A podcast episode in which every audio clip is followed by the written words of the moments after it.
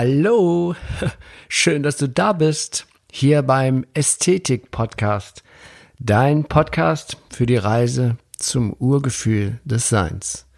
Mein Name ist Achim Ludwig und ich freue mich riesig, dass wir hier in den kommenden Folgen gemeinsam dieses spannende Thema Ästhetik immer, immer mehr erfahren und entdecken. Und so auf diese Weise das Urgefühl des menschlichen Seins Schritt für Schritt wiederfinden. Ja, und ich freue mich auf eine neue Solo-Folge mit dem Thema Ästhetik und Architektur. Oh, wow, wow. Ein ganz großes Ding. Ja, und wir sind ja ständig von Architektur umgeben und haben ständig, können dem eigentlich gar nicht entkommen in unserer modernen Welt.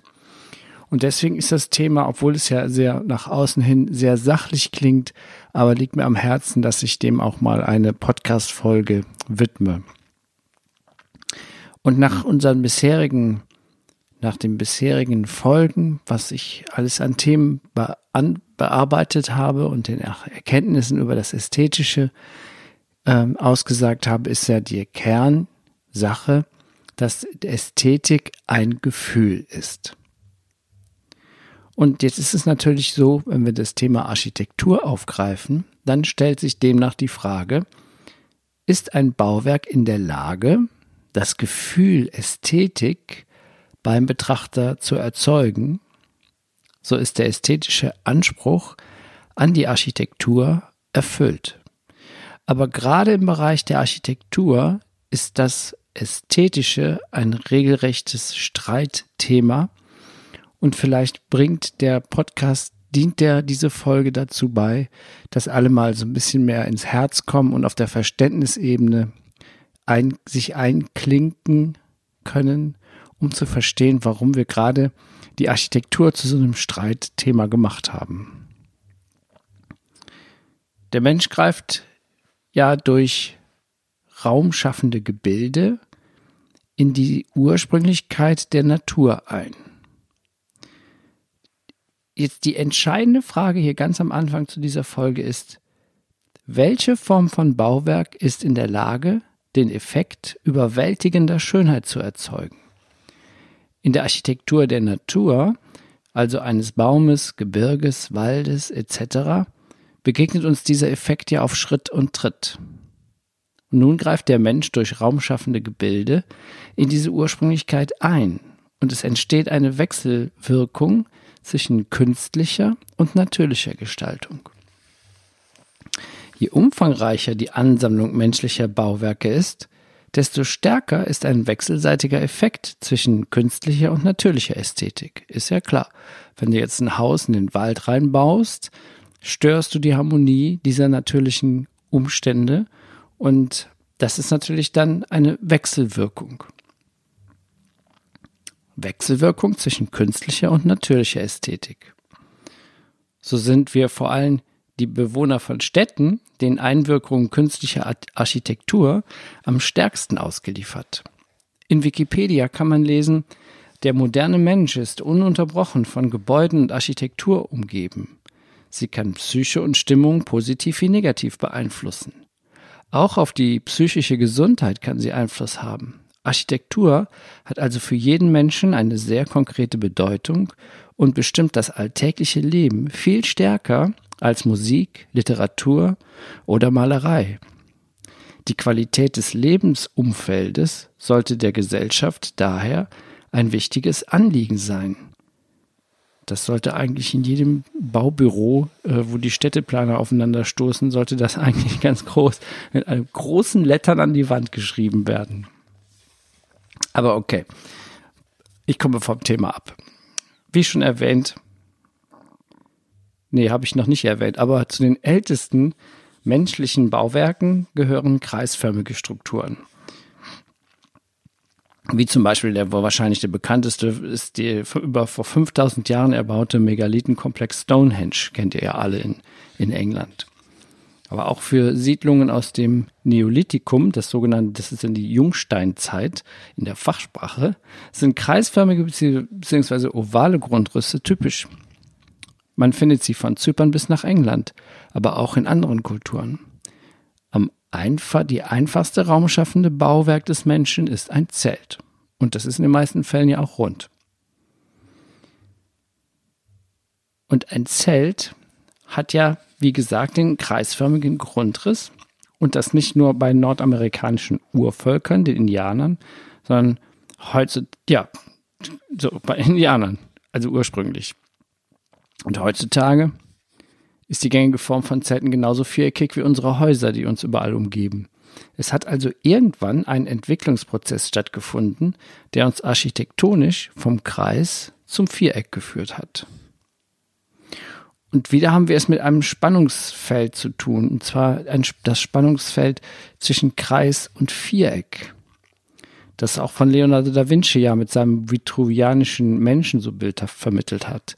Zu Vitruv kommen wir später noch ganz, also jetzt gleich am besten. also der von Da Vinci in seinem Mensch des Vitruv interpretierte Marcus Vitruvius Polio war ein römischer Architektur- und Ingenieur und Architekturtheoretiker. Und er hat im ersten Jahrhundert vor Christi das erste heute noch erhaltene Buch über Architektur geschrieben. Stell dir mal vor, dem widmet Leonardo sein, mit sein, seine bekannteste Zeichnung. Im Zuge der Urbanisierung entwickelten sich aus Dörfern Siedlungen, am Anfang also diese Zeltdörfer. Und aus diesen unsere heutigen Städte. Eine Stadt bedingt jedoch aufgrund ihrer vielfältigen Anforderungen ja eine notwendige Rationalisierung des Platzbedarfs. Ist ja heute eher ganz extremes Thema. Und ähm, ja, so entwickelten sich daraus aus dem ursprünglichen Kreisformen diese viereckigen Grundrisse der Baulichkeiten. Und in, muss man, man muss man sich mal vorstellen, über 2000 Jahre standen ja Kreisform und Viereck in einem ausgewogenen Verhältnis zueinander, in Form von kreisförmig angelegten Wegen und Straßen, kreis- oder oval gefärbten öffentlichen Gebäuden, wie zum Beispiel das Kolosseum von Rom oder der Circus Maximus.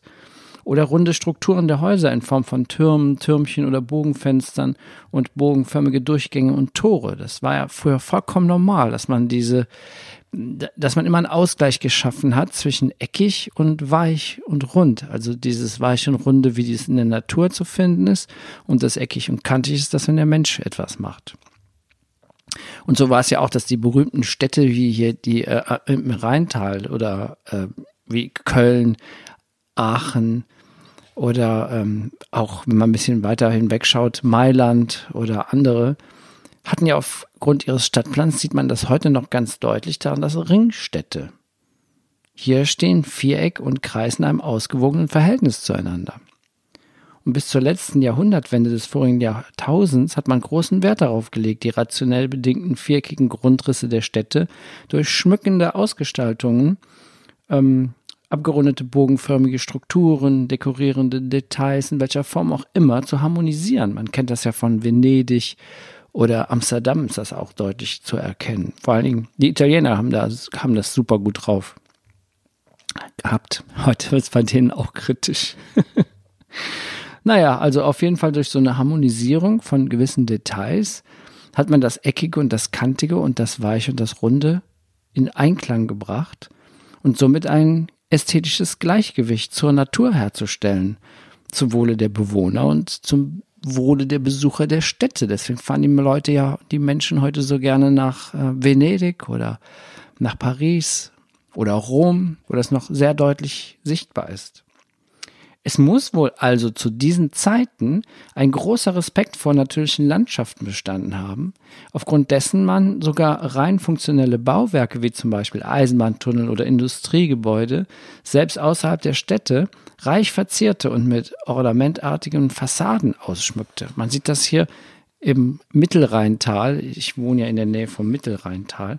Da hat man viele Tunnel durch die, durch die ähm, Berge gebaut und diese die Tunnel, die äh, diese ganz alten, die in der Zeit der letzten Jahr der vorletzten Jahrhundertwende stammen, sind, sehen aus wie Burgen, kleine Burgen oder kleine Schlösser. Das hat man also, da hat man also darauf geachtet, dass wenn der Mensch da eingreift, dass er das doch in eine gewisse ästhetische Form ähm, aufgreift. Also diese, da hat sich eine Architektur, war lange Zeit eine ästhetische Schaffung von Bauwerken. Also daraus kommt auch die Kunst des Bauens. Eine Definition, die sich auch in dem Begriff Baukunst widerspiegelt. Heute ist das an den Universitäten oder moderne Architekten haben das eigentlich komplett vergessen, wenn man sich mal diese Cube-Bauten anguckt. Da passt natürlich viel rein.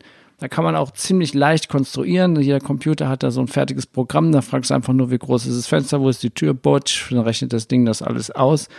Also aus dieser aus dieser wundervollen Kunst der Architektur ist, hat, ist, ist leider ein bisschen verarmt. Aber ich will mich hier nicht mit Architekten anlegen. Nochmal zurück zum ursprünglichen Vitruv. Nach Vitruv beruht Architektur auf drei Prinzipien. Stabilität, Nützlichkeit und Anmut. Und diese Anmut, die scheint heute komplett verloren gegangen zu sein. Die architektonische Überwindung der Polarität von Stabilität und Nützlichkeit erfolgte durch Anmut. Dieses wird erreicht durch eine entsprechende Gestaltung von Proportionen, die einer mathematischen Symmetrie entgegenwirkt, durch Kombination von kreis- bzw. bogenförmigen Strukturen und oder einer ornamentartigen Ausschmückung des Bauwerks. Das ist ja heute auch aus Kostengründen komplett abgehakt. Wer schmückt heute noch sein Haus mit Ornamenten? Aber bis Ende des 19. Jahrhunderts war die Anwendung dieser jahrtausendealten Prinzipien des Vitruv vollkommen normal. Und die Häuser waren mit reichen ornamentalen Ausschmückungen entstanden. Wenn man überlegt mal diese Jugendstilhäuser hier in der Bonner Südstadt, da haben wir so wunderbare Jugendstilensembles. Das ist ja, ähm, das ist, als wenn man durch einen, durch einen architektonischen Garten geht. Da kommt aus dem Staunen gar nicht mehr raus. Ja, gerade in dieser Zeit unserer, des letzten Jahrhundertswende entstanden mit die schönsten Stadtviertel, die es jemals gab. Heute steht, heute ist in Bonn leider nicht mehr viel erhalten, aber das, was noch da ist, da stehen ganze Stadtviertel unter Denkmalschutz. Gebaute Poesie zum Wohle aller Wesen und zum Wohle der Bewohner und Besucher der Städte, die sich da wunder drin ja wohlfühlen. Allerdings hat sich auch innerhalb des letzten Jahrhunderts ein deutlicher Sinneswandel gegeben bei der Gestaltung von Bauwerken, jeglicher Art kann man sagen. Da wurden auf, da kam der sogenannte Begriff des Funktionalismus, das ist ja schon, das Wort ist ja schon, oh, also so nannte man das, ein Begriff, der äh, in der Architektur hat dann Einzug gehalten, wurde vorherrschend und auf den ersten Blick betrachtet waren, ja, war das nur zweckhaft bedingte Gebäude, äh, die als Architektur verstanden wurden oder verstanden wissen wollten sein. Keine Ahnung. Naja, das Bauen wurde langsam aber sicher zu einer rein funktionellen Sache, die keine Notwendigkeit mehr in schmückenden Gestaltungen und Umgebungen sah. Und aus der ursprünglichen Kunst des Bauens, die viele ideologische, natürliche und ethische Gesichtspunkte vertrat, wurde eine rein zweckdienliche Angelegenheit des Menschen. Wir sind da regelrecht architektonisch verarmt. Die ersten Zeugnisse einer solchen Sicht der Dinge sind wahrscheinlich die aus dem im Stil der Bauhaus entstandenen Gebäude aus den 20er Jahren. Also ein, es ist Bauhaus ist ein rein rationalisierter Baustil, der aus irgendwelchen Gründen heute noch sehr großes Ansehen genießt. Aber da kommen wir, das wird regelrecht gefeiert Wobei sich äh, der Bauhausstil ist eigentlich sowas wie, ich würde mal sagen, moderne Industriearchitektur, wo Menschen drin wohnen. Aber ich denke, ich habe mich schon mit, mit Leuten angelegt, das möchte ich jetzt vermeiden. Ich erkläre es auch, wie das auf psychologischer Ebene ähm, funktioniert. Aber in diesem Bauhauszeit, da wurden selbst geringfügige gestalterische Interventionen im rein, rein rationeller, funktionalistischer Planungen in den Rang einer künstlerischen Leistung erhoben. Die haben zum Beispiel ähm, äh, Heizkörper unter die Decke montiert. Das ist natürlich totaler Blödsinn, warme Luft steigt nach oben, Heizkörper, aber weil die einfach, das war so eine Protestbewegung. Und ja, und das ist, man kann sagen, quadratisch praktisch gut. Und diese programmierte Gestaltungsmöglichkeit dieser Bauform, die kam natürlich dem Prinzip der Profitoptimierung der Baubranche sehr entgegen. Und heute im Computerzeitalter erst recht. Zur Rechtfertigung des neuen Architekturverständnisses wurden alle Möglichkeiten der medialen Manipulation ausgeschöpft in den 20er Jahren. Da haben die Leute Sachen vom Stapel gelassen, das ist echt krass. Und Wikipedia steht darüber, es wurde mit zahlreichen Proklamationen zur, Modernität, Fortschrittlichkeit unter dem Ausdruck unserer Zeit eine symbolische Überhöhung oder Verklärung der funktionalistischen Architektur angestrebt. Wahrscheinlich hat daher dieser Bauhausstil heute so ein hohes Ansehen. Allerdings gab es parallel zum Glück auch Bestrebungen, die ähm, einen Paradigmenwechsel in der Auffassung der Architektur entgegenzuwirken. Beeindruckende Zeugnisse aus dieser Zeit ähm, gegen diese, ja, man fürchtete damals schon eine gestalterische Verarmung unserer Lebensräume, sind, ähm, das sind die den, durch weich, so weiche, nierenförmige, rundliche Strukturen dominierten Bauwerke der 50er und 60er Jahren. Das kennt ja jeder, das fällt ja auch in jeder Stadt noch aus, wo noch ein bisschen was erhalten ist. Man hat halt in, gerade die Nierenzeit so in den fünf, ja, Anfang, Mitte der 50er Jahre, hat ja auch bei den Häusern ein, Einzug gehalten, so ovale Formen und sowas alles. Ein richtig geiles Beispiel ist dafür, ähm, ist das Solomon R. Guggenheim Museum in New York. Ist ja auch super berühmt. Das, das könnt man könnt ihr euch direkt äh, bildhaft vorstellen. Das ist 1943 beauftragt worden von dem Kunstsammler Salomon, äh, nee, nicht Salomon, Solomon hieß der, Solomon Guggenheim und die New Yorker Museumsdirektorin Hilla Rebay. Und das hat ein ganz berühmter Architekt gebaut, der Frank Lloyd Wright. Und ähm, es ging ihm darum, ein modernes Museumsgebäude zu entwerfen, das die Kunstsammlung Guggenheims beherbergen sollte. Ich brauche einen Kämpfer, einen Liebhaber des Raumes, einen Agitator, einen, einen Prüfer und einen weisen Mann. Ich möchte einen Tempel des Geistes, ein Monument, so äußerte sich Hilla Rebay in einem Brief an Wright, weshalb sie ihn als Architekt ausgewählt hatte und welche Erwartungen sie an ihn setzte. Ja, das Gebäude ist dann 1956 realisiert worden. Guggenheim starb 1949, hat es nicht mehr mitgekriegt. Aber auch Frank Lloyd Wright erlebte die Fertigstellung seines bedeutenden Bauwerkes leider nicht, wenn er verschied im Alter von 92 Jahren, nur sechs Monate vor der Eröffnung des Museums 1959. Schade, schade. Aber ein Geschenk für die Welt. Ja, und dann kam es auch wieder zu einem Paradigmenwechsel in den 60er Jahren. Da lebte das funktionalistische Architekturverständnis wieder auf. Der Paradigmenwechsel vom Kreis zum Viereck wurde radikal vollzogen. Das sieht man ja auch heute in den modernen Bauwerken, gerade mal so Köln oder diese, diese Kranhäuser, die hier überall reihenweise bei uns im Rheinland entstehen. Das liegt daran, dass wirtschaftliche Interessen, Rentabilität und Profitgedanke dominierten und sie wurden zum Symbol einer überwiegend von Polarität und Angst geprägten Menschheit, sag ich mal. Ich traue mich das jetzt so zu sagen, weil ähm, das hat natürlich einen psychologischen Effekt, was dazu geführt hat, dass unsere Städte so hässlich wurden. Ein neuer, bis dahin noch nicht existierender Begriff kam aber auch auf, die Bausünde. Der Anthropologe Dr. Alberto Villoldo berichtet hierzu folgende Geschichte. Früher war ich einmal im Rahmen eines Programms zur Verbesserung der Bildungschancen von Kindern aus sozial schwachen Familien tätig. Ich bat meine Schützlinge zu Beginn des ersten Vorschuljahres ein Haus zu zeichnen. Ihre Zeichnungen zeigten die fantastischen Gebäude, Häuser, die auf Wolken schwebten, die mit Wurzeln eines Baumes verwoben waren oder auf Flüssen schwammen. Am Ende des Jahres hatten diese Kinder die Regeln der normalen Wahrnehmung gelernt und glaubten, ein richtiges Haus bestünde aus einem großen Rechteck mit kleinen quadratischen Fenstern und einem spitzen Dach, auf dem ein kleiner rechteckiger Kamin saß, aus dem eine kleine Rauchschwade kam. Sogar Kinder aus engen Sozialwohnungen malten solche Häuser, da sie die kulturellen Wahrnehmungsfilter erlernt hatten. Ohne sich dessen bewusst zu sein, verfielen sie in dieselbe kulturelle Trance, die uns allen anerzogen wurde.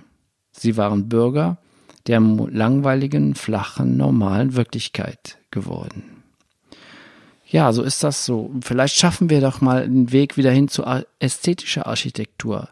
Dass es mal wieder wert ist, dass wir weiche, runde Formen nehmen, dass unsere Häuser schmücken mit Ornamenten, dass wir mal einen Torbogen einbauen und dass nicht immer nur diese Wirtschaftlichkeit und diese Profitgedanke im Vordergrund steht. Das gerade Architektur ist ja etwas, dem wir ja immer ausgesetzt sind. Das heißt, ich habe einen Freund, der hat gesagt, hier, da haben sie hier ein Haus gebaut auf der Kreuzung, da kriegt man ja Augenkrebs. Es ist ja wirklich schlimm. Du stehst an der Ampel und guckst auf sowas was sich total runterzieht. Und das ist ja alles im Unterbewusstsein. Und dafür mache ich den Ästhetik-Podcast, dass ich hoffe, dass es ein Architekt hört oder zwei oder drei oder eine ganze Klasse von Architekten, dass sie mal sagen, hey Leute, wir müssen jetzt auch mal aufwachen. Wir müssen auch mal einen Klimawandel in der Architektur vollziehen. Weil dann zieht sich auch der Klimawandel in unseren Köpfen statt. Die Architektur einer Epoche ist ja auch immer nur eine äußere Darstellung der Entwicklung des Menschen zu dieser Zeit. Er stellt sich ja damit dar. Eine, ja, und eine sogenannte hochentwickelte Kultur definiert sich mit ihren entsprechenden Bauwerken. Denkt man nur mal an ägyptische Pyramiden oder die gewaltigen architektonischen Zeugnisse der Inka, Maya oder der griechischen Kultur, der Antike. Tja, Lebensräume von Sokrates, Platon, Aristoteles. Aber im Gegensatz zur künstlichen und natürlichen Ästhetik ist wohl in keinem anderen Bereich derart deutlich wahrnehmbar aufdringlich und nirgendwo sind die Dimensionen ästhetischer Ausdrucksmöglichkeiten größer. Das sind, sind ja riesige, wenn ich ein, wenn ich ein, eine Skulptur mache, dann ist es klein, dann mache ich, es im Zimmer auf die Fensterbank, aber wenn ich ein Haus baue, dann, dann nehme ich, habe ich Einfluss auf ganz, ganz, ganz viele Menschen, auf die ganze Umgebung. Ich habe also eine Macht als Architekt und deswegen ist es wichtig, dass hoffentlich hören Architekten diese Folge und switchen um und sagen, wow, meine Aufgabe ist jetzt diese hässlichen Zeug da mal komplett zu entsorgen und vielleicht gibt es ja Architekturbewegung, die sagt, wir bauen das ein bisschen um, dass man sich das, dass man keinen Augenkrebs mehr kriegt, wenn man das sieht. ja, so ist das. So ist diese Folge hier. Habe ich mich wieder ein bisschen in Rage geredet.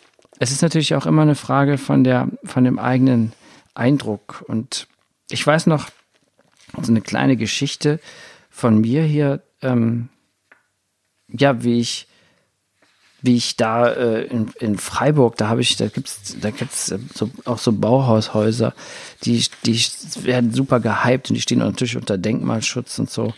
Und ähm, ich war damals in Freiburg in der, auf der Meisterschule. Das war, da habe ich mal ein Jahr gelebt in Freiburg.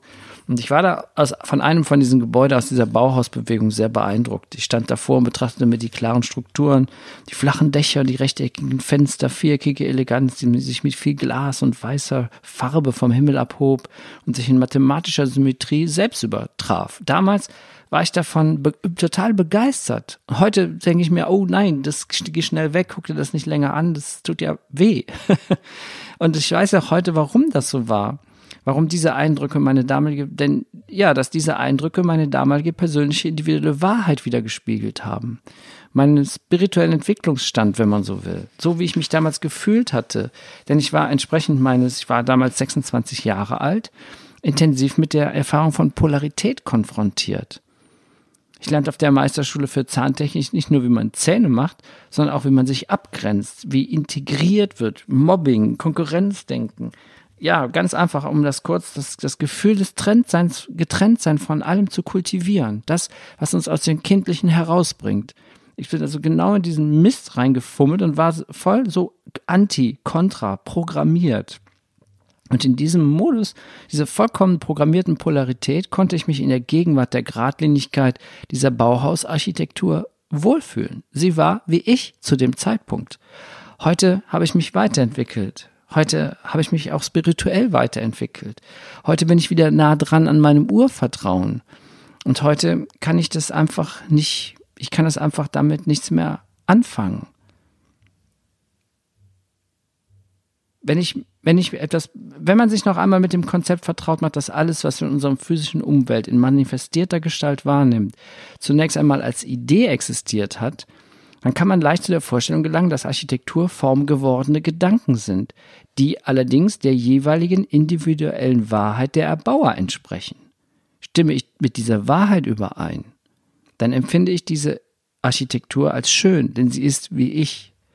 Empfinde ich sie als hässlich, spiegelt sie, das, äh, spiegelt sie Eigenschaften meiner selbst wider, die ich zwar auch habe, aber nicht als Teil von mir anerkenne oder nicht mehr anerkenne, wie zum Beispiel Oberflächlichkeit, Gier oder Egoismus.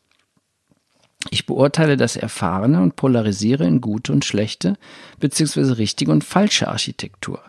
Und solange ich aber urteile, stecke ich ja in dem Polaritätsmodus fest. Ich teile das Ursprüngliche und schaffe Trennung und somit Raum für alle Arten von Ängsten und Unwohlsein. Also lassen wir das Urteil weg und gucken nur, ah, diese Architektur könnte man vielleicht insgesamt gesehen schöner machen, um ja, schöner machen ist nicht so das Richtige, um dass die Menschen, die dem begegnen, sich wohler fühlen. Ja, wirklich sich wohler fühlen. Und wenn wir sagen Architektur und Schönheit, das geht ja nicht, das ist ja viel zu teuer, das ist ja Luxus. Da muss ich jetzt mal kurz ein Zitat, etwas zitieren von Professor Dr. Josef Reichholf. Der ist Evolutionsbiologe und der hat ein Buch geschrieben, das heißt Der Ursprung der Schönheit. Darwins größtes Dilemma. Und da schreibt er, Schönheit ist kein Luxus, sondern ein fundamentales Lebensprinzip. Die Rolle, die sie in der Evolution nicht nur des Menschen spielt, bedarf einer radikalen Neubewertung. Und mit diesen Worten, radikale Neubewertung, sollten wir auch mal, wenn wir Architektur betrachten oder wenn du ein Haus bauen willst oder jemanden kennst, oder vielleicht sogar Städteplaner. Das wäre ja geil. Städteplaner sollten den, diesen, diese Folge auf jeden Fall hören. Vielleicht geht denen dann auch ein Licht auf und ähm, sie übernehmen Verantwortung für das, was in unseren Städten montieren, weil es muss man, weil der Mensch dem ja dann ausgesetzt ist. Und es hat auch mit psychischer Gesundheit zu tun. Wenn die Architektur wohl gesonnen ist und wenn die Architektur Anmut ausstrahlt, um das mit den Worten von Vitruv zu sagen. So, und an dieser Stelle habe ich mal wieder fertig. Es ist doch tatsächlich mal wieder eine halbe Stunde geworden. Ich wollte heute mal ganz kurz und knapp mich halten, aber man kommt ja von Hölzchen auf Stöckchen. Und äh, ja, schön, dass du wieder dabei warst. Schön, dass du meinen ähm, Podcast weiterempfehlst. Habe ich auch hatte schon gesagt, empfehle den Podcast weiter. Ist immer noch ein zartes Pflänzlein, aber schon fünf Points, super gut. Vielen herzlichen Dank für die Bewertung, vielen Dank für, die positive, für das positive Feedback. Besuch mich mal auf meiner Internetseite www.achimludwig.de oder gib mir mal einen Kommentar bei Instagram ab, würde mich auch super freuen. Ansonsten wünsche ich dir eine gute Zeit, einen schönen Tag, eine tolle Woche und bis bald, dein Achim Ludwig.